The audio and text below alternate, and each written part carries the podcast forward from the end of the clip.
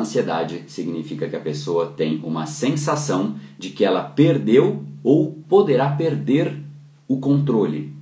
É aqui o grande jogo. Quando você tem uma sensação de que você perdeu ou pode perder o controle da situação, automaticamente você fica atento, preocupado, porque algo pode acontecer e você precisa se prender, se salvar, se, se prender em qualquer coisinha ao redor para que você volte a ter o controle da situação. Então, essa essa perda de controle, de fato, é um traço comportamental e um traço muito associado à ansiedade. Quando a gente percebe que a gente vai perder o controle, a gente começa a ter os estresses, as ansiedades, as coisas começam a, a pipocar ao nosso redor. Então, isso faz com que a pessoa libere mais o cortisol, inclusive sinais físicos, uma pessoa que, conse assim, que com consequência, né? não é só dia a dia, uma vez ali, outra ali, não, mas é consistentemente a palavra, ela consistentemente vive em estado de ansiedade, ela costuma ter dor nas costas, né? dor de tensão, às vezes o ombro fica muito contraído, é, às vezes o, o controle emocional ele de fato é debilitado. E o principal, essa pessoa esquece de uma coisa, que é a coisa que a gente faz em primeiro lugar quando a gente nasce e a última coisa que a gente vai fazer em vida.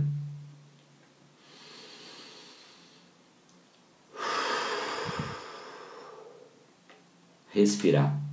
Respirar profundamente. Quando foi a última vez que você respirou profundamente? Geralmente a gente não faz isso, a gente acaba simplesmente embalando. Então, o ansioso tem todos esses sintomas agravado ao fato de que ele não respira, ele fica só.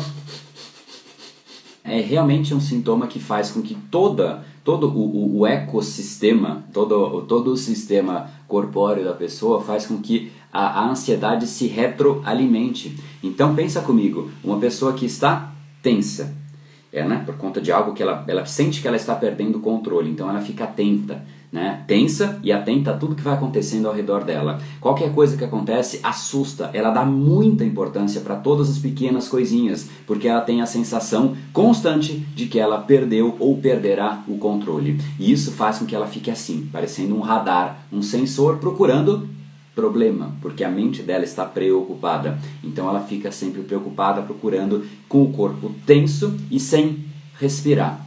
Essa é a sensação esse é o contexto de uma pessoa com ansiedade. Agora, pense comigo, se isso acontece uma vez, de vez em quando, é parte da vida.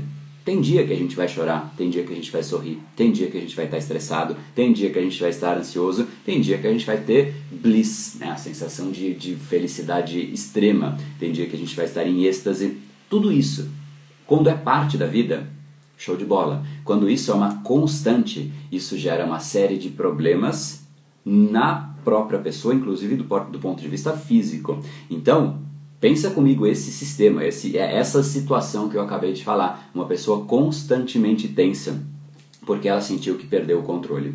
É essa, ou pode perder, é essa simples sensação de que ela perdeu ou pode perder o controle que faz com que ela fique nesse, nesse ponto. Então pensa comigo que esse é o estopim. E esse foi mais um dos episódios da série Brain Power Drop, uma pequena cápsula de reflexão oferecida além dos episódios regulares. Para aprofundar no assunto de hoje e aprender a programar o seu cérebro para muito mais intensidade, foco e produtividade, ampliando o seu nível de impacto, entre em reprogrameseucerebro.com.br.